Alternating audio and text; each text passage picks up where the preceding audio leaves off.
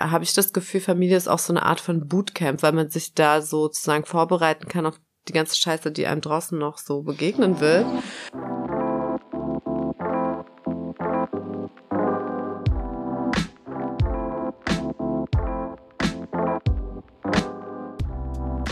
Couch Report, der Taz-Podcast zu Popkultur, Gesellschaft und Medien.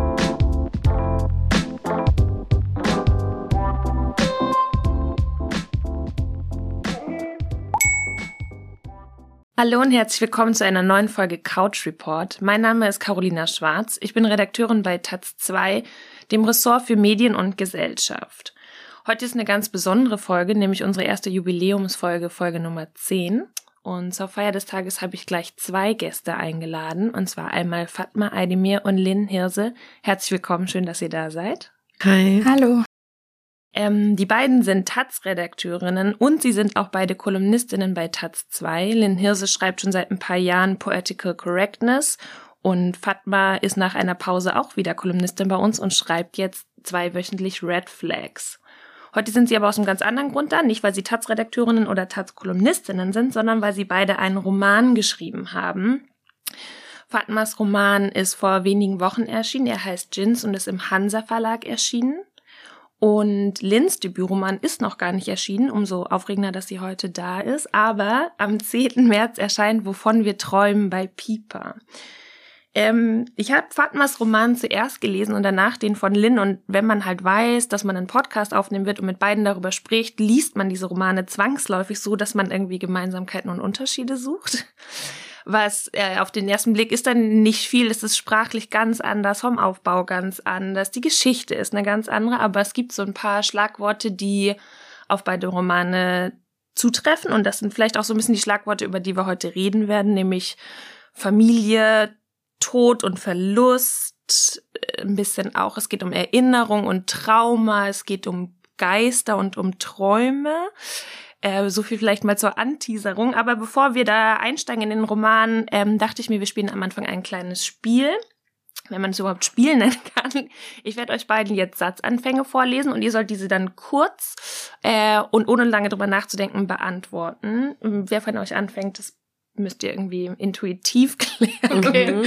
Wer halt schneller anfängt zu reden, der, der gewinnt. und der erste Satz ist, das Schönste am Romanschreiben ist... Das Abgeben. Das Schlimmste am Romanschreiben ist Kopfschmerzen. Oh, der beste Ort zum Schreiben ist weg von zu Hause. Wenn ich eine Schreibblockade hatte, habe ich immer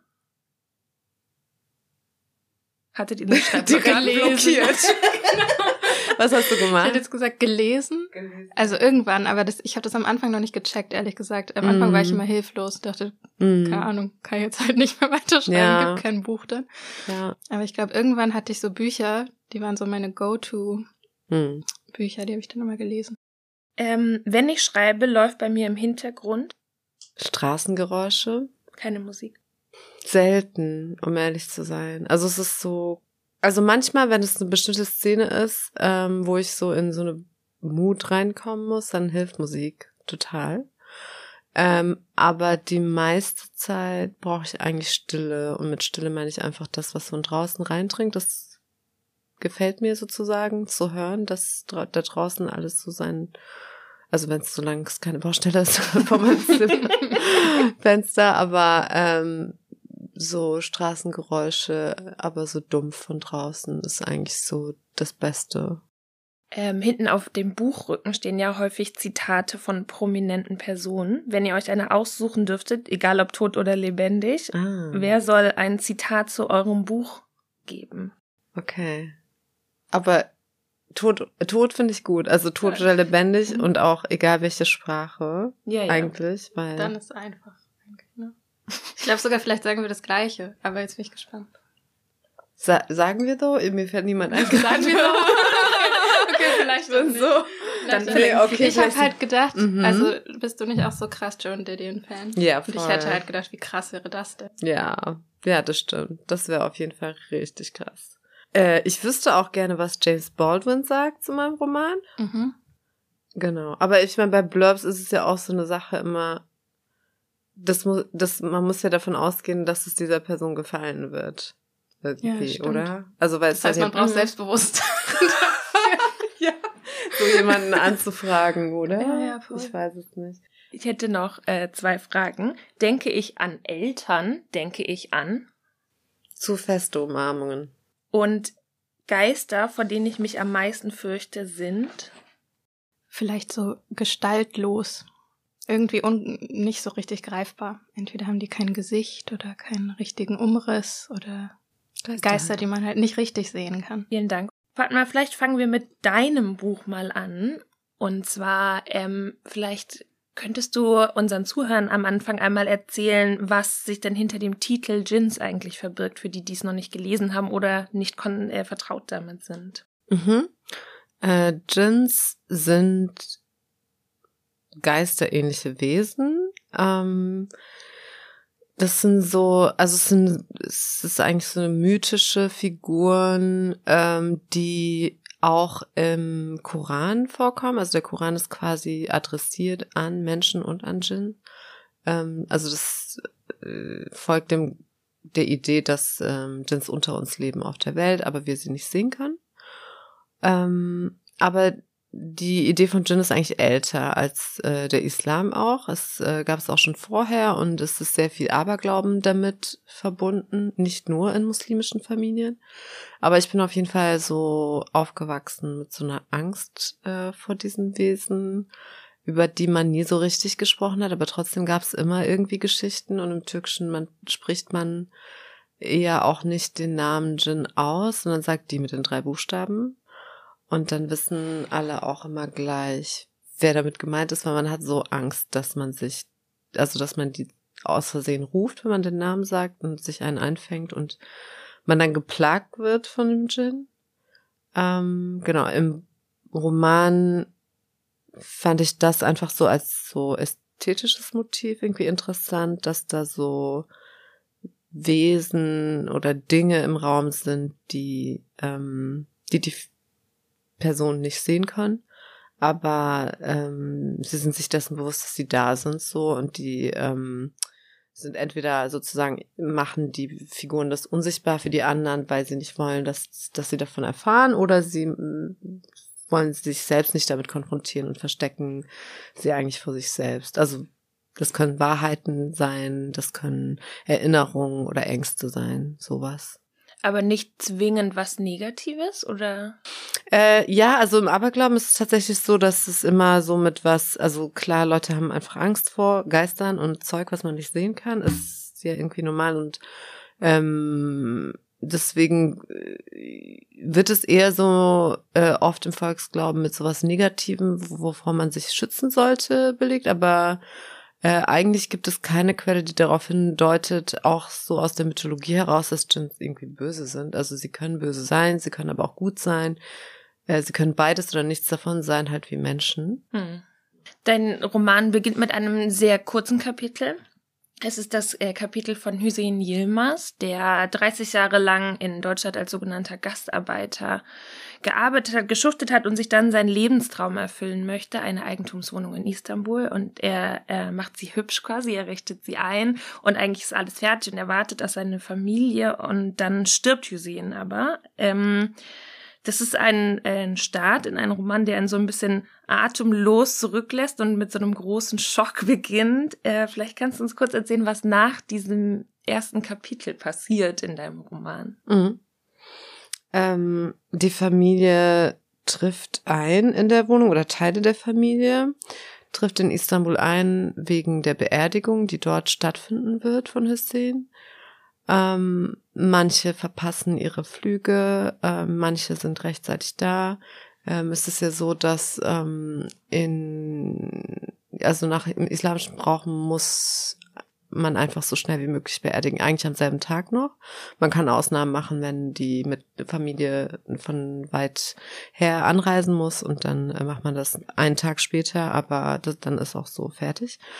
Ähm, und dementsprechend stehen, also es ist halt so eine Hektik da, aber gleichzeitig auch so eine Schockstarre bei den Figuren und dann ist es einfach so ein Buch, dass wir so Kapit in jedem Kapitel die Perspektive eines anderes, anderen Familienmitglieds äh, kennenlernen und dann ähm, ja, mir ging es äh, irgendwie darum, dass ich ähm, herausfinden wollte, wer Hussein ist, indem ich die Figuren kennenlerne. Also was für einen Bezug haben die, was für eine Beziehung haben die zu ihrem Vater jeweils, was sehr unterschiedlich ist. Und dann im letzten Kapitel auch äh, Emine zu ihrem Mann.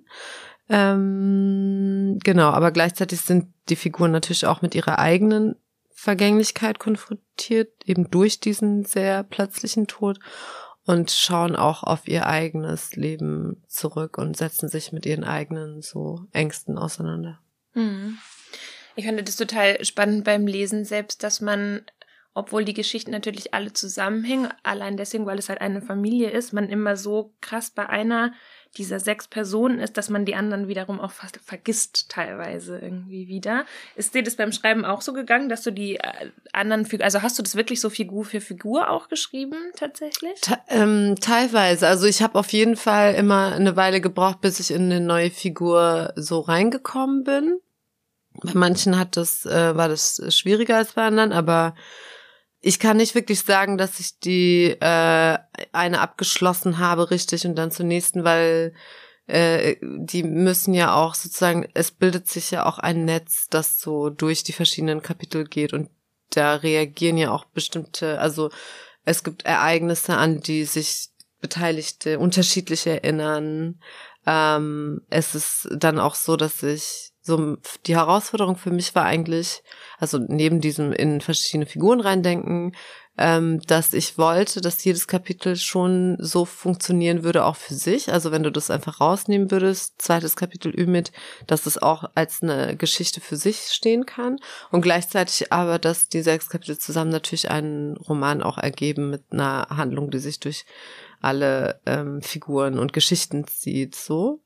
Ähm, deswegen, das freut mich, dass du das sagst, dass du das Gefühl hattest, man, man taucht so ab in dem, äh, in dem Kapitel, das ist cool, aber genau, das mir ist nicht gelungen, sozusagen so zu schreiben, weil ich sonst den Faden verloren hätte. Ja. Mhm. Es gibt ja auch viele Rückblenden in deinem Buch, aber die Gegenwart quasi, in der das erzählt wird, ist 1999 und ähm, ich habe mich beim Lesen gefragt, weil viele der Themen, die behandelt werden in deinem Roman, im Guten wie im Schlechten, viele sind, mit denen wir uns heute auch noch auseinandersetzen müssen, warum du das Buch in der Vergangenheit angesiedelt hast. Mm, das hatte zum einen eigentlich einen ganz pragmatischen Grund, dadurch, dass Hussein ähm, die ganze Idee des Buchs ist eigentlich aus der Figur Hussein entstanden und mir war klar, er ist halt erste Generation Gastarbeiter und er ist erst in Frührente gegangen und so. Also rein rechnerisch war klar, dass es irgendwann in den 90s sein wird so. Äh, mich interessieren die 90er auch einfach so als Jahrzehnt, in dem ich ähm, ja aufgewachsen bin, dadurch, dass ich halt durch so einen nostalgischen Filter auf der einen Seite drauf schaue und auf der anderen Seite aber je älter ich wurde, einfach gemerkt habe, ah, okay, ähm, also meine, Be also ich hatte eine relativ behütete Kindheit und gleichzeitig ist drumherum halt so äh, viel Schlimmes passiert. In Deutschland einfach rechte Gewalt komplett allgegenwärtig. Also nicht, dass sich das so großartig geändert hat, aber ich glaube, es war nochmal eine andere ständige Angst ähm, mit den ganzen Brandanschlägen, die so dicht an dicht gefolgt sind und auch eben durch die Massaker, die äh, in der Türkei verübt wurden in den 90ern. Aber äh, das mit diesen, was du meinst, so Themen, über die wir heute reden und die sozusagen ähm, in den 90ern spielen, ich meine, ich gucke natürlich mit dem heutigen Blick auf diese Zeit, womit soll ich sonst da drauf gucken? Und das ist ähm, selbstverständlich, glaube ich, dass ich dadurch einfach in dieser Zeit andere Themen oder äh, ja andere Themen ausmache oder eher akzentuiere, weil es ist ja nicht so, dass es die nicht gegeben hat so. Ähm, nur ähm, ja schaue ich mit einem heutigeren Blick vielleicht auf diese Zeit und ich glaube, das ist eigentlich auch das, was jeder historische Roman normalerweise macht. Ümit ist ja ungefähr so alt wie du in dem Buch 1999, oder? Das sind dann so ein, zwei Jahre trennen euch voneinander. Ja, ja, paar Jahre. Genau, vielleicht magst du uns ja eine Textstelle von Ümit vorlesen. Gerne. Ümit hält die Augen geschlossen, drückt sie fest zu, versucht an jenen schwerelosen Ort zurückzukehren, den er manchmal beim Einschlafen erreicht. Kurz bevor er richtig wegtritt, ausgeknipst, verloren dahintreibend durch die endlos dunklen Schatten eines dicht bewachsenen deutschen Waldes. Kurz davor gibt es diese Spanne zwischen Schlaf und Nichtschlaf, die ihn in Samt hüllt und vom Boden trennt und langsam wegträgt und die seine Mutter Shekerlemme nennt. Zuckerschlaf. Aber es ist zwecklos. Die Hitze grillt Ümit im Bett. Auf seiner Zunge liegt ein Metallgeschmack, von dem er nicht sagen kann, wo er herkommt. Er erinnert Ümit auf seltsame Weise an seine Kindheit. In der Küche klappert es, im Nebenzimmer reden sie, auf der Straße hupen Autos und quillt Musik aus den Geschäften. Alles besser als das irre Geheule gestern Abend. Er öffnet vorsichtig die Augen, die Zimmerdecke hat die Farbe von Vanilleeis. Ümit könnte kotzen. Überhaupt, dass alles an der Wohnung so nach neu duftet, dass alles hier belebt werden will. Sie wird niemals belebt sein, diese Wohnung. In ihr wohnt der Tod. Tod. Was ist das überhaupt? Ein Zustand wie Schlaf, nur länger, endlos, wie ein Traum, nur ohne jene Treppenstufen, die man manchmal hinabstürzend erwacht, ein Zuckerschlaf? Stirbt man nicht sowieso das gesamte Leben über ständig, weil man doch jeden Morgen als anderer Mensch aufsteht, jeden Tag etwas ängstlicher, trauriger als jemand, der an noch weniger glaubt? Ist die Person, die Ümit gestern war, nicht auch gestorben über Nacht? Kann man jemals zu derselben Leichtigkeit zurückfinden, die man im Alter von sagen wir mal zehn Jahren in sich spürte? Nein? Wo ist dieser Junge dann jetzt? Wo? Ümit zieht die Bettdecke über den Kopf und denkt an Jonas. Eigentlich hat Ümit Dr. Schumann versprochen, dass er jeden Gedanken an Jonas von sich wegschieben wird wie eine unwillkommene Gedankenwolke dass er, wenn es ihm schwerfällt, an dem Gummiband zupfen wird, das er normalerweise am Handgelenk trägt, an diesem dünnen Gummiband, wie sie manchmal um grüne Zwiebeln gewickelt sind im Supermarkt. Dr. Schumann hat es ihm in die Hände gelegt, als sei es ein kostbares Geschenk, ein wichtiges Instrument, um das Gedankenkarussell in seinem Kopf zu stoppen.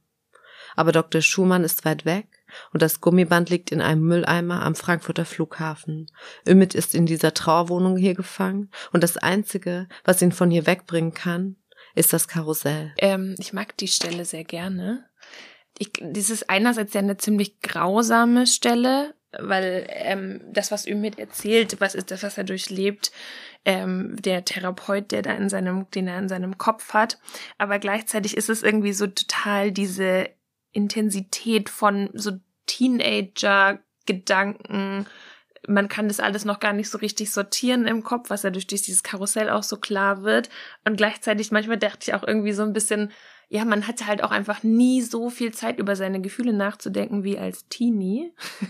Und er hat mich da tatsächlich, obwohl wir unsere Lebensrealitäten sehr unterschiedlich sind, extrem in ihm wiedererkannt wieder und war sofort wieder in meinem eigenen Teenie-Ding und war so, Gott, worüber man sich so den Kopf zerbrochen hat. Ging das dir ähnlich, Fatma, oder hast du tatsächlich dich irgendwie mit Teenie-Boys unterhalten, um Ümit zu schreiben? Nee, nicht wirklich. Also ich glaube tatsächlich, Ümit war vielleicht so die ja, mit die, die einfachste Figur für mich, also äh, einfach im Sinne von zugänglich. Ich glaube, ich habe eine sehr gute, nicht nur Erinnerung an die Zeit, als ich Teenager war, sondern auch noch so, keine Ahnung, wie so ein Zugang zu der Gefühlswelt von damals. Also es ist ja irgendwie, irgendwie habe ich das Gefühl, ich habe mich letztens mit einer Person unterhalten, die auch noch mal wesentlich älter ist als ich, so um die 60. Und äh, dann kamen wir im Gespräch so darauf, dass man eigentlich in dieser Zeit ähm, als Teenie so eine Bandbreite an Gefühlen hat, auch, die mit der Zeit so ein bisschen verloren geht.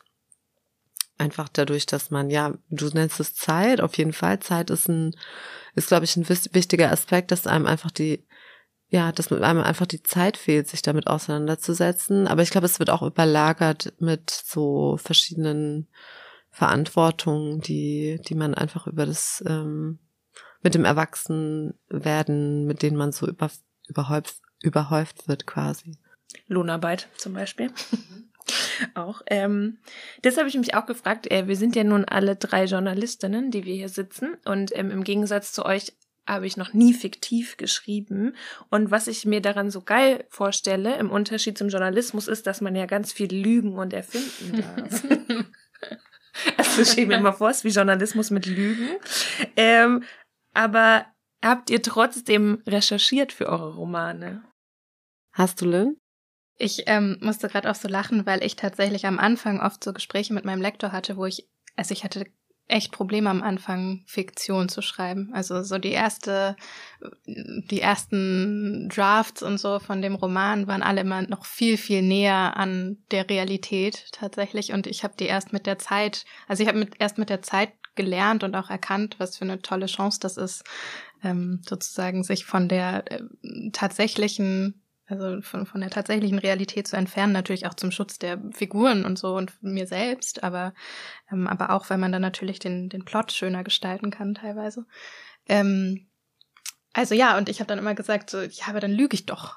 also so mein Lektor hat immer vorgeschlagen, ja, kann da nicht zum Beispiel nochmal, könnte doch so und sowas sein. Ich war, okay, aber dann lüge ich halt. Der meinte, genau das ist es halt.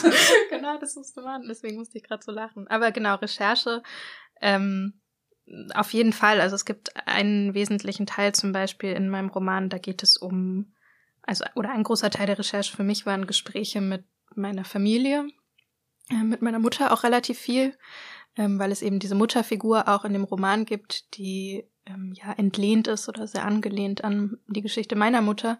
Das heißt, ich habe sehr viel aus dem Leben meiner Mutter erfahren, das ich vorher noch gar nicht bis in die Breite und Tiefe wusste. Ähm, und darüber hinaus auch so Recherche, was historische Zusammenhänge angeht. Also chinesische Geschichte in Deutschland zum Beispiel ist relativ unterberichtet, würde ich sagen, und auch oft gar nicht wirklich aufgezeichnet. Ähm, da gibt es ein Kapitel, da geht es um das, das frühere Chinesenviertel, was mal hätte eine Chinatown werden können in Hamburg. Ähm, davon wusste ich bis vor ein paar Jahren überhaupt gar nichts. So und da habe ich irgendwie mich noch so ein bisschen durch Dokumente und vor allem ein so ein Dissertationsprojekt gewühlt, was es irgendwie von einem Forscher dazu gibt. Genau. Also da hält man sich dann auch beim fiktiven Schreiben trotzdem an die Fakten. Also, ja, ich würde sagen schon. Also natürlich gibt's, also ne, das ist ja immer die Frage, glaube ich, eher nach, also im, im Gesamt, im gesamten Roman, finde ich, stellt sich dann irgendwie doch die Frage nach so Wirklichkeit. Also was ist wirklich und was ist vielleicht wahrhaftig? Ähm, Nochmal Unterschied zu verschiedenen Wahrheiten, in die man sich da vielleicht mehr reinlegen kann, als wenn man jetzt einen journalistischen Text schreibt. So, da ist natürlich auch so, dass wir sagen würden, gut, du, es, es passiert was und dann schaust du dir an, wer die Beteiligten sind und dann hm, hörst du dir an, was die jeweils sagen und äh, versuchst selber dann auch noch irgendwie daraus Schlüsse zu ziehen ähm, und möglichst niemanden auf eine vorgefertigte Fährte zu locken oder so. Aber ähm, ich würde sagen, gerade was historische Zusammenhänge angeht, spielen Fakten da natürlich eine wichtige Rolle. Du hast deinen ähm, Roman ja autofiktional geschrieben, wie man so schön sagt. Ähm, ich finde das als, als Leserin ich mag es sehr gerne, Autofiktionales zu lesen, aber gleichzeitig macht es einen auch so ein bisschen wahnsinnig, weil man ja die ganze Zeit rätselt, okay, was stimmt jetzt und was stimmt nicht. also, maybe it's just me, aber mir geht es zumindest so. Ähm, hattest du das auch so ein bisschen im Hinterkopf? Also wolltest du deine LeserInnen auch ein bisschen ärgern vielleicht? Auf gar keinen Fall. also tatsächlich habe ich sehr wenig an ähm, die LeserInnen gedacht beim Schreiben. Dafür ist es dann gut gewesen für mich, einen Lektor zu haben, der mich daran erinnert, dass es die gibt und, und was die auch brauchen und wie viel Handreichung man manchmal geben muss zwischendurch und so. Ähm, also natürlich gab es zwischendurch Stellen, wo ich das mehr gemacht habe, aber tatsächlich, ich glaube auch dadurch, weil das so jetzt mein erster Roman ist und äh, das war einfach die Geschichte, es hätte jetzt gerade keine andere sein können. So, ich habe mich nicht vorher hingesetzt und gesagt, ich mache jetzt Autofiktion oder so, sondern ich habe halt angefangen zu schreiben und dann war es das. Und mh, mm, ich, ich glaube, ich habe aber schon ziemlich viel währenddessen darüber nachgedacht, dass das auch für mich äh, auf eine Art eine Herausforderung sein wird, ähm, später da zu sitzen und darüber zu sprechen und mich zu fragen, okay, was davon ähm, trenne ich jetzt von mir als Autorin und was werden, wird man beim Lesen halt sowieso aber denken, weil es oft ja sehr, sehr nah an mir dran ist und zum Beispiel an einer Stelle später auch mein Name auftaucht, ist es irgendwie natürlich ganz schwer zu trennen. So, und das ist aber teilweise auch einfach beabsichtigt und das ist irgendwie vielleicht ein bisschen das, auch ein Glück, dass es diese Art von Genre irgendwie gibt. Ähm, ich, ich dachte irgendwie vorher so, im Englischsprachigen gibt's ja dann häufiger einfach Memoir oder so. Das, das wäre da vielleicht auch fast reingefallen. Mhm. Ähm, genau. Genau, dein Roman heißt ja, wovon wir träumen und träumen ist ja auch so ein bisschen sowas halb fiktives. Also eigentlich ist es irgendwie, was man sich halt nachts so ausdenkt, aber andererseits verarbeitet das Gehirn ja auch einfach Sachen, die man erlebt hat. Ähm, welche Rolle spielen denn Träume in deinem Roman? Mm, verschiedene. Also einerseits geht es, glaube ich, um so diese vielleicht fast schon Klassiker-Erzählung oder Frage nach, was ist eigentlich, was sind so unsere Lebensträume? Also wie gehen wir als Menschen und dann im Spezifischen in diesem Roman geht es halt vor allem um die Geschichte einer ähm, aus China ausgewanderten Frau und ihrer Tochter. Ähm, also was, was erhoffen die sich eigentlich vom Leben und was wünschen die sich für ihr eigenes Leben im Sinne von Traum? Dann geht's aber auch um eben diese nächtlichen Träume im Sinne von Albträume zum Beispiel. Also welche Träume sind das, die uns irgendwie heimsuchen können und vielleicht auch gruseln und die wir nicht, die wir nicht einordnen können.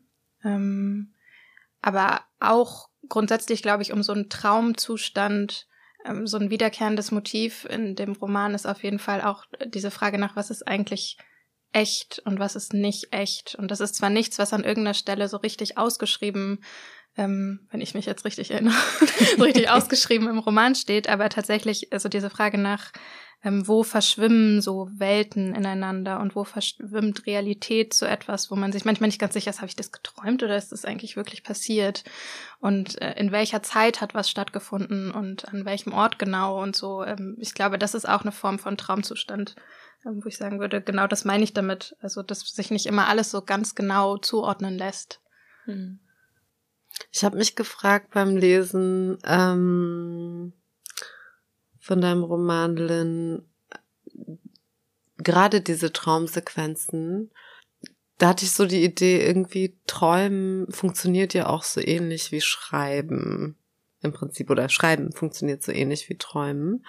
Ähm, die sind wahnsinnig gut, toll, toll geschrieben, äh, diese Traumszenen, aber eben, was du vorhin gesagt hast mit, ähm, genau, dass man manchmal nicht so richtig auseinanderhalten kann, ähm, was habe ich, was hatte ich geträumt oder nicht. Zum Beispiel das, ähm, ich habe da viel über Erinnerungen äh, nachgedacht, selber beim Schreiben, ähm, weil das tatsächlich, weil das auch so ähm, also in der Gedächtnisforschung gibt es auch diese These, dass zum Beispiel das Langzeitgedächtnis auch nicht äh, manchmal nicht unterscheiden kann, ob das eine Erinnerung an etwas ist, was wirklich passiert ist, mhm. oder etwas, was ich mir nur vorgestellt habe. Also darunter würde dann auch Traum fallen wahrscheinlich. Ja. Und genau, ich hatte irgendwie beim Lesen deines Buchs so das Gefühl, ich so ja irgendwie funktioniert so dieses fiktionale Schreiben auch so ein bisschen ähnlich wie, wie Träumen, dass so Dinge verarbeitet werden in, in, indem das in Bilder überführt wird, die vielleicht auf den ersten Blick nicht so wirklich Sinn machen, aber denen man selber dann so einen Sinn gibt oder so? Ich, ich glaube total. Also vor allem auch, weil du gerade Erinnerung sagst. Ich weiß nicht, wie das, wie das bei dir war, was Recherche angeht und so. Aber ähm, das ist ja zum Beispiel ein Roman bei mir gewesen, der ist ja größtenteils oder fast nur während äh, Covid entstanden, während der Pandemie. Und ich hatte eigentlich ursprünglich vor, auch nochmal nach China zu fliegen und äh, irgendwie dort nochmal mit Verwandten zu sprechen. Das hat alles nicht funktioniert. Und dann habe ich alles, also irgendwann hatte ich das Gefühl, ich habe meine gesamten Erinnerungen an alles, was ich habe, ausgekratzt und mir fällt nichts mehr ein. Oder ich, also, oder ich kann nichts mehr, also sozusagen, da ist, ist ja. nichts mehr übrig so. Oder ich habe mhm. alles schon dreimal auf links und wieder zurückgedreht. Hm. Ähm, ich habe dann irgendwie viel versucht, mit so Fotos zu arbeiten und irgendwie mit, äh, keine Ahnung, ich hatte teilweise noch so Videoschnipsel von irgendwas, das war super hilfreich, aber mhm. natürlich dann ein ganz anderer Zugang, als wenn man nochmal vor Ort äh, gewesen wäre. Ich hatte das selbst bei so, gar nicht so wegen, ich konnte auch nicht in die Türkei reisen, aber es waren so auch manchmal so zwischenmenschliche Sachen, die einfach nicht mehr passieren, weil man nicht mhm. mehr zufällig Leute trifft oder mhm. so viele mhm. Leute oder, ne? Also es kommt einfach nicht mehr zu bestimmten Begegnungen ähm, die man halt im Text beschreibt. Und dann musste ich mich voll daran erinnern, wie ist das eigentlich, keine Ahnung, eine fremde Person zu küssen oder so. Also sowas, was irgendwie durch auch massiv ähm, durch die Pandemie einfach voll verloren gegangen ist. Ja, es fordert auf jeden Fall von den AutorInnen mehr jetzt irgendwie ab, ne? Also man kann sich halt nicht mehr so viel auf dem, das, was man erlebt, zurückziehen, weil man erlebt halt einfach nicht mehr so viel. Mhm. So. Lynn, vielleicht magst du uns ja mal eine Stelle vorlesen aus deinem Buch. Die Stadt war ihr zu viel. Sie hatte sich längst an ein Leben im Rückzug gewöhnt. Ihre Pupillen sprangen von einem Fahrgast zum anderen. Sie wunderte sich über die Menschen, die in ihr Telefon brüllten oder darüber, wie sie gekleidet waren. Sie ekelte sich vor den Gerüchen und Körperflüssigkeiten, vor Teenagern, denen die Kräutersoße aus dem Döner über die Fingern lief, vor Männern, die ihren Schleim tief aus der Lunge nach oben holten, um ihn dann auf den Bahnsteig zu rotzen, vor dem Pärchen, das sich gegenseitig die Zungen ableckte. Zwischendurch hatte Ma sogar etwas Angst, denke ich. Sie war allem ausgeliefert. Als wir in meiner Wohnung ankamen, war es sofort besser. Ma ging zuerst Hände waschen und ich setzte Teewasser auf. Sie machte ein paar Schritte durch mein Zimmer, ich sagte, es ist klein, und sie sagte, es ist schön. Dann saßen wir an dem Tisch, an dem ich sonst arbeite, und tranken Tee. Der einzige Plan für den Tag war, einkaufen zu gehen, um am nächsten Morgen alles für das Frühstück da zu haben. Zwischendurch wollte sie etwas aus meinem Leben erfahren und ich wusste nicht, was ich ihr erzählen sollte, außer den Dingen, von denen ich ihr schon in unseren Telefonaten berichtet hatte. Wir unterhielten uns trotzdem irgendwie. Nachts schliefen wir zusammen auf meiner 120 Zentimeter Matratze. Ich holte eine zweite Decke aus dem Bettkasten und fragte, willst du innen oder außen schlafen? Und Ma antwortete, außen. Wir haben so oft in einem Bett geschlafen. In China fühlte sich das immer wie eine Selbstverständlichkeit an. Egal ob mit acht Jahren oder mit sechzehn, immer lag ich in den heißen Sommern auf dem 1,20 Meter breiten, mit einer Bambusmatte bedeckten Bett, den Kopf auf einem rosa bestickten Kissen, über das Ayi ein Handtuch gelegt hatte und Ma lag neben mir. Am besten erinnere ich mich an den Sommer, als ich 14 war. Das war die Zeit, in der Ma und ich eher Freundinnen waren als Mutter und Kind. Wir gingen zur selben Uhrzeit ins Bett, wünschten Ai zuvor eine gute Nacht, dann verschwanden wir schnell ins Bad. Ma saß auf dem Klo und ich spuckte Zahnpasta ins Waschbecken. Wir schlichen ins Kinderzimmer meiner Cousine, die während unseres Besuchs auf einem Feldbett neben ihren Eltern schlief. Ma und ich schmierten unsere Moskitostiche mit Tigerbalsam ein, deckten uns mit Bettlaken und Handtüchern zu zählten die kleinen Blutflecken, die sich in jahrelangen abendlichen Mückenjagden an der Zimmerdecke angesammelt hatten, und besprachen den Plan für den nächsten Tag. Gegenüber stand ein kaputter Röhrenfernseher auf einer niedrigen Kommode, daneben lagen unter einem Poster von Wang Li Hom zusammengerollte wattierte Bettdecken für den Winter. Und bei ihrem Anblick musste ich immer an die Hochzeiten denken, bei denen wir Kinder unsere Arme tief in hohe Bettdeckenstapel auf dem künftigen Ehebett des Brautpaars steckten, um zwischen den bunten Stoffen nach Süßigkeiten zu suchen. Ma sagte, ja, das habe ich auch schon gespielt, als ich noch klein war, als ich ihr von meiner Erinnerung erzählte. Und mir fiel ein, dass ich in diesem Sommer mit 14 Jahren zum ersten Mal den Wunsch verspürte, nicht nur meinen Arm zwischen die schweren Steppdecken zu schieben, sondern meinen ganzen Körper. Als sie in meiner Wohnung neben mir lag, fühlte es sich anders an. Ich wollte mein Bett nur ungern mit ihr teilen. Eigentlich machte es mich sogar etwas nervös, dass sie überhaupt hier war. Wahrscheinlich ging es ihr ähnlich. Ich fragte, denkst du, dass du hier gut schlafen kannst? Und sie sagte, ja klar, also natürlich nicht so gut wie zu Hause. Die erste Nacht in einer ungewohnten Umgebung schläft man nie so gut. Ich habe mir damals ein Gästezimmer gewünscht. Ich hätte vormittags das Bett frisch bezogen und ein paar Blumen in eine Vase gestellt. Wir hätten uns zurückziehen können voneinander und trotzdem nur eine Tür zwischen uns gehabt. Hätte ich ein eigenes Zimmer für Ma, dann hätte ich es zu etwas gebracht. Es gefiel mir nicht, Mitte zwanzig zu sein und in meiner Einzimmerwohnung neben meiner Mutter im Bett zu liegen wie ein Kind. Wir lagen beide auf dem Rücken, sie sagte Gute Nacht und ich sagte Well an. Die Buchstaben und Schriftzeichen fielen aus unseren Mündern und legten sich auf den Matratzenzentimetern zwischen uns schlafen. Dann drehte ich mich zur Wand. Vielleicht ist diese Stadt der einzige Ort, an dem ich mich niemals wie ein Gast fühle. Vielleicht will ich die, vielleicht will ich sie deshalb für mich. Danke, Lynn.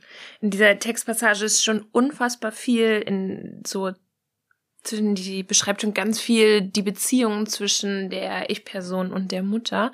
Aber äh, ich habe mir am Anfang erstmal trotzdem eine ganz doofe Frage gestellt, weil Corona beeinflusst natürlich nicht nur, eu, wie ihr schreibt, sondern auch, wie ich lese. Und am Anfang geht es so ganz viel um Körperflüssigkeit, also oder um Flüssigkeiten an sich. Leute essen Döner und sie schreien und sie husten.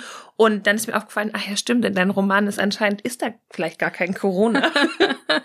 und ja, anscheinend. Äh, ich habe mich gefragt, ob du darüber nachgedacht hast, ob die Pandemie in deinem Roman vorkommen soll. Also ich war mir relativ sicher, dass sie nicht vorkommen soll. Ähm, ich glaube auch, dass die, als ich angefangen habe zu schreiben, fing das ja auch ungefähr gerade an mit Pandemie und so. Und das war alles noch so unwirklich und nicht so greifbar, was das mit uns machen würde. Also mit diesem Effekt auf Nähe und Distanz und Körperflüssigkeiten und Ekel und all diesen Sachen, dass ich glaube, dass das hätte sich gar nicht so richtig äh, natürlicherweise in mein Denken reingestrickt. Ich habe allerdings ein paar Mal drüber nachgedacht, ähm, zu dem, was wir gerade besprochen haben, was das mit mir beim Schreiben macht. Also ob ich einfach ein viel begrenzteres äh, Denken oder sowas dann habe, wenn ich äh, wochenlang nur in meiner kleinen Einzimmerwohnung sitze und, und da irgendwie das Fenster aufmache und ab und zu halt irgendwie schöne Draußengeräusche habe oder so, aber nicht mehr so viel ähm, Austausch mit anderen Menschen und so. In dem Sinne hat es auf eine Art schon eine Rolle gespielt und ich habe mich gefragt, ob man das merkt hinterher, dass das äh, in was für einer Zeit ähm, ich das aufgeschrieben habe, aber mir war schon klar, dass das nicht inhaltlich eine Rolle spielen soll. Hm.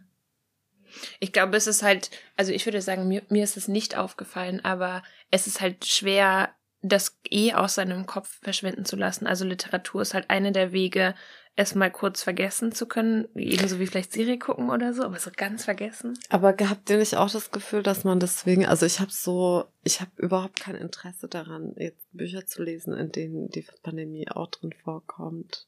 Oder mir Filme oder Serien dazu reinzuziehen. Ich will so Eskapismus eigentlich. Hm. Gerade auch sehr versteckt und ähm, ich habe auch, also es ist auch immer so ein bisschen so die Frage, okay, wenn das jetzt schon rauskommt, like wie die konnte sich jemand damit beschäftigen schon, weil du ja auch gerade sagtest, Lynn, eigentlich hat das angefangen, als du angefangen hast zu schreiben, also du hättest diese Entscheidung treffen können, ähm, dass das in irgendeiner Form Einzug hm. hält ins Schreiben, aber gleichzeitig ähm, braucht es ja auch immer eine gewisse Distanz vielleicht zu einem Zustand oder zu einer Entwicklung, damit man ähm, ja Ideen dazu so formulieren kann.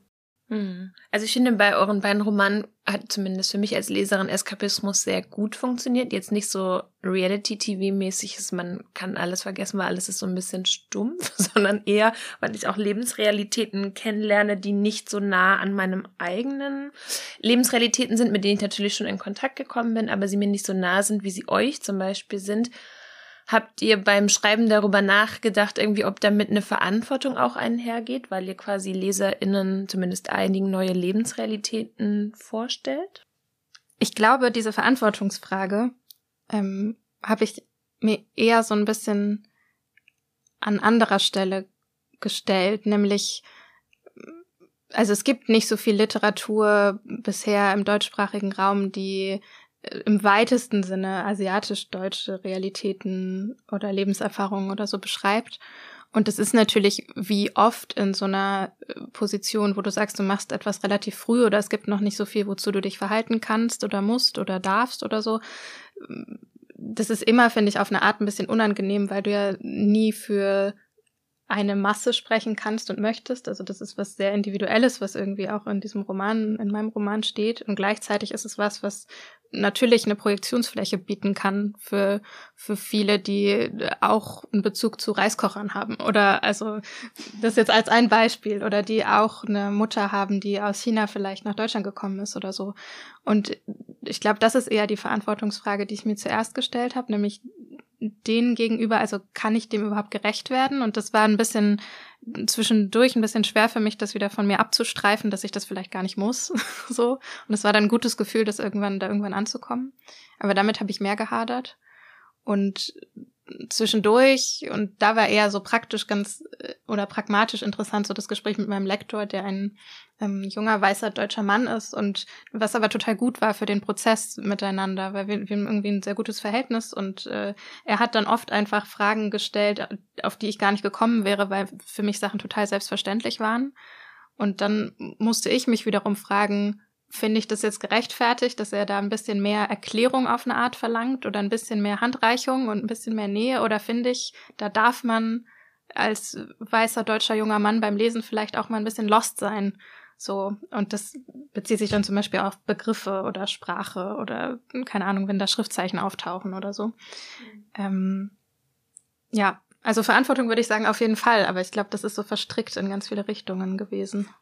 Ja, ich hatte so ein bisschen in die Richtung das gefragt, ob man zum Beispiel ähm, versucht, Klischees zu vermeiden oder ob man halt denkt so, oh, nee, ich mag Klischees auch irgendwie, ich schreibe Klischees in meine Bücher rein. Also ich glaube nicht, dass irgendwie... Ganz genau. Nee, ich glaube, egal aus welcher Position heraus äh, wer schreibt, ähm, alle wollen irgendwie Klischees vermeiden. Ähm, weil Klischees einfach ähm, keine guten Stories sind, weil sie sehr einseitig sind und weil sie sehr fragmentarisch sind und weil sie äh, uns nicht überraschen. Das ist einfach das, was sie schon sozusagen oder was viele Menschen schon sozusagen annehmen. Ähm, also es ist eine Frage, die ich mir sehr häufig stelle, was ich, was mich auch beim ersten Buch schon sehr geplagt hat, was mich diesmal auch sehr geplagt hat, sozusagen, ähm, kann ich jetzt von einem bestimmten Vorfall, einer bestimmten Erfahrung sprechen, ähm, ohne dass sie, also von der migrantischen Erfahrung sprechen, ohne dass sie instrumentalisiert wird, ähm, als sozusagen, ähm, ah ja, das wussten wir ja, dass sie so sind. So zum Beispiel Thema Misogynie, Thema ähm, Queerfeindlichkeit oder ähm, ja überhaupt so traditionelle mh, mm, patriarchale Muster, so innerhalb, weil Familie ist einfach ein großes Thema in diesem Buch und ähm, ja, also ich glaube, es ist halt immer ein Kampf sozusagen mit diesen Fragen und ich bin so also ich will jetzt nicht vor Geschichten wegrennen, nur weil ich äh, ständig Angst davor habe, dass Leute das irgendwie in falschen Hals kriegen können oder instrumentalisieren könnten. So dagegen, also ich versuche eher sozusagen meinen Figuren gerecht zu werden und der Komplexität dieser Erfahrung auch gerecht zu werden. Und ähm, so, wenn ich jetzt in Interviews äh, dauernd gefragt werde, so ist es wirklich so, dass in türkischen oder kurdischen Familien ähm, dass die noch so patriarchal gestrickt sind, dies, das. Ich bin so, ja, aber das ist ja das Konzept von Kleinfamilie überall auf der ganzen Welt. Und du mhm. kennst das eigentlich genauso, nur bei euch äußert sich das vielleicht anders in der Familie, irgendwie über andere Codes und andere Gewohnheiten. Aber ähm, so, die Frage ist halt immer sozusagen, ähm, was macht man aus dieser Geschichte, die nur als Klischee, also nur als Fragment im Klischee besteht? Wie kann man sozusagen ähm, davon weggehen und ähm, was was wahrhaftiges erzählen und gleichzeitig auch was universelles, was sozusagen über diese spezifische migrantische Erfahrung vielleicht hinausgeht. So, äh, ich habe ein Gespräch gehabt mit einer Buchhändlerin, die war so äh, irgendwo aus Franken. Und sie war so, ja, die Mutter im Buch hat sich total, also eine, eine, eine weiße deutsche Buchhändlerin, dass, äh, dass, dass die äh, Figur Emine in Jins sie voll an ihre eigene Mutter erinnert hat, irgendwie auch durch verschiedene äh, Kriegstraumata zum Beispiel, aber auch so ähm, ja, dieses Gefangensein in der eigenen Rolle, nicht sprechen können über Gefühle und so diese Kälte, die sich dann in sozusagen Familien ähm, über Generationen weiterträgt. Was euer Buch äh, eint, ist eben, dass ihr euch beide dem Topos Familie widmet und was in beiden Büchern äh, ganz klar wird. Und ich glaube, das ist auch das, warum sehr viele LeserInnen sich, egal welche Lebensrealitäten haben, darin wiederfinden werden, ist, dass ihr beide es schafft, Familie gut, sehr gut zu treffen. Dieses ständige Aushandeln von Nähe und Distanz, von Verstehen und von Missverstehen, so ein bisschen. Also so war zumindest meine Lesart auch.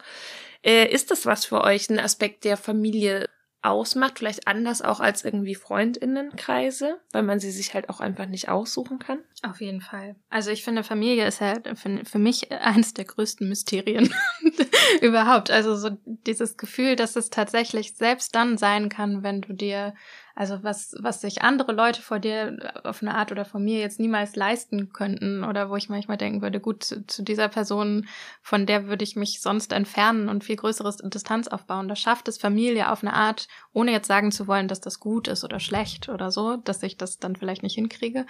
Auf eine Art äh, hat Familie irgendwas trotzdem noch Beständiges und man sollte und kann auf jeden Fall kritisch hinterfragen, warum das so ist, ähm, dass wir uns davon leichter oder eben nicht so leicht lösen können. Ähm, aber ich finde wirklich, also dieses Nähe-Distanz-Tauziehen, das es mit Familie gibt, ähm, würde ich auf jeden Fall sagen. Das trifft es auch ganz gut, was du gesagt hast. Das, ähm, das spielt eine große Rolle. Es fällt schwerer innerhalb von so einem Kontext, familiären Kontext zu sagen, okay, ich ähm, ghoste jetzt die Person oder so. Also das kann man natürlich machen. Viele machen das auch und sollen das auch machen. Ist, aber es ist tabuisierter, beziehungsweise da, da hängt halt nochmal so ein anderer Rattenschwanz äh, dahinter. Und ähm, deswegen äh, habe ich das Gefühl, Familie ist auch so eine Art von Bootcamp, weil man sich da sozusagen vorbereiten kann auf die ganze Scheiße, die einem draußen noch so begegnen will, ähm, weil du einfach teilweise gezwungen bist, also gerade wenn du halt noch minderjährig bist oder noch nicht sozusagen eigenständig genug ähm, Leuten und ähm, Gruppen den Rücken zu kehren, ähm, ist es vielleicht ja, ist es vielleicht so ein Training, äh, in dem man sich an diesen Menschen, an diesen Positionen irgendwie abkämpft, mit denen man eigentlich gar nichts zu tun haben will, aber ähm, es schärft auf jeden Fall, glaube ich, sozusagen die Kommunikation. Und ich glaube, das dachte ich irgendwie gerade, es ist, glaube ich, auch einfach, deswegen ist es so wichtig oder auch so, so schwer sich davon zu lösen ist, weil es einfach die für ganz viele Menschen ja irgendwie die erste Form der Identitätsbildung oder so ist. Also der erste Raum und die ersten, die ersten Bezugspersonen, die du so hast, die finden für viele Menschen in vielen Kontexten auf jeden Fall in diesem Familienrahmen statt. Das heißt, wenn du dich von denen löst, dann löst du dich ja oder lösen möchtest, dann löst du dich ja irgendwie auch einen Teil von dir selbst. So. Und das finde ich schon spannend in Abgrenzung zu Freundschaften, die natürlich auch früh entstehen können und die, ähm, wie gesagt, viel häufiger ja dann selbst gewählt sind ähm, da ist man ja meistens schon weiter, also so auch in seiner Persönlichkeitsentwicklung und in dem, wer man glaubt zu sein oder wer man schon bei sich ist und so. Ja, gleichzeitig glaube ich, hat es aber auch viel sozusagen mit normativen Vorstellungen zu tun, sozusagen, was wir von Familie. Ähm, also ich glaube, es ist, es ist, es wird es ist komisch, wenn jemand sagt, ich habe keine Familie oder ich habe keinen Kontakt zu meiner Familie, ich will nichts mit denen zu tun haben. Es ist eher so, das wird so komisch angeguckt mhm. ähm, im Vergleich zu, wenn du eine Freundschaft beendest, dann ist es heutzutage irgendwie viel sozusagen, gilt das irgendwie als normaler, aber wenn du wenn du dich von deiner Familie so komplett löst, dann ist, sieht das irgendwie weird aus. Und das ist, und das ist halt irgendwie komisch, weil eigentlich das Bild von Familie als Schutzraum ist halt voll überholt, finde ich. Also es ist auch für viele Menschen einfach gar nicht Realität, sondern es kann auch ein sehr gewaltvoller Ort sein einfach. Ähm, aber genau, irgendwie ist das, ähm, hat das sehr viel auch mit so, glaube ich, so einfach heteronormativen mhm. Vorstellungen zu tun, so wie ein funktionierendes Leben aussehen soll. Aber ihr habt ja beide äh, viel über Familie nachgedacht. Macht denn das was, wie man jetzt nach dem Schreiben über seine Familie nachdenkt? Ist das jetzt anders? Und wenn ja, wie? Ich glaube auf jeden Fall, dass ich anders äh, auf meine Familie gucke danach, aber ich glaube, ich gucke auch generell so nach Abschluss eines Buchs einfach anders auf die Welt und auch auf mich selbst, weil das auch so immer so ein Transformationsprozess ist, auch für einen selbst, habe ich das Gefühl. Es gibt so einen schönen Text von Dennis Utlo, wo er so, da geht, darin geht es ums Schreiben. Und er schreibt, äh, da sagt er an einer Stelle, ähm, ich schreibe den Text und der Text schreibt mich. Ähm, und da geht's darum eben, dass sozusagen ähm, man ständig so einen Wandel halt durchmacht über das Schreiben und das irgendwie Publikation ist dann sozusagen der Abschluss, weil dann kannst du wirklich nichts mehr daran ändern, aber so ähm, du gehst halt ins Schreiben rein und weißt nicht, als was für eine Person du am Ende da rauskommen wirst.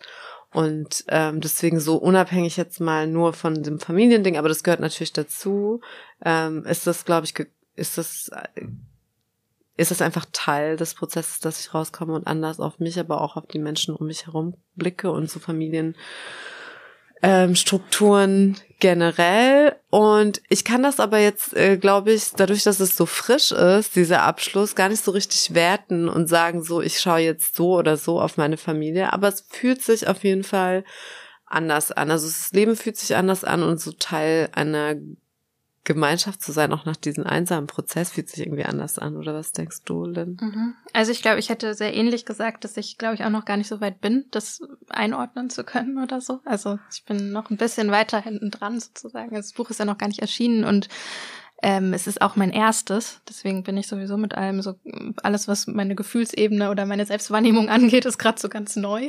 Und ich muss jetzt erstmal gucken. Ähm, ich glaube aber auch, ich habe das Gefühl, dass ich irgendwie mehr weiß, aber nicht auf eine Art so faktenbasiert. Also ich weiß nicht mehr Fakten so, aber ich irgendwie habe ich schon das Gefühl, da sehr viel gelernt zu haben, auch was mich im Kontext meiner Familie oder Familien oder so angeht. Aber ich könnte jetzt noch gar nicht so genau sagen. Also es sind nicht die Dinge, die dann so eins zu eins in diesem Roman stehen, so, sondern einfach, es ist eine lange Zeit der Auseinandersetzung mit diesem, auch mit diesem Konstrukt Familie, aber eben auch mit den anderen Themen, die da eine Rolle spielen in dem Buch. Ähm, und es wäre ja das sage ich gerade im Moment noch, glaube ich, aus so einer sehr rationalen Position heraus. So, das wäre ja komisch, wenn das nichts mit mir gemacht hätte. Ähm, ja. Mhm, ja, auch in der Hinsicht spannend, was noch kommt. Äh, vielen Dank euch beiden, dass ihr auf jeden Fall da wart. Und äh, ihr liebe ZuhörerInnen, vielen Dank fürs Zuhören. Jetzt ähm, dürft ihr natürlich die Romane der beiden kaufen. Jins von Fatma Aydemir und Wovon wir träumen von Lynn Hirse. Bis dann. Tschüss. Tschüss. Das war eine neue Folge von Couch Report, ein Podcast von Taz 2, dem Gesellschafts- und Medienressort der Taz. Technische Betreuung durch Nikolai Kühling. Redaktionelle Betreuung durch Anne Fromm. Dieser Podcast ist übrigens nur möglich, weil Taz-LeserInnen und HörerInnen uns solidarisch unterstützen. Wenn ihr auch dabei sein möchtet, könnt ihr über Taz zahlig einen regelmäßigen oder einmaligen Beitrag leisten, damit es auch in Zukunft noch viele weitere Taz-Podcasts gibt.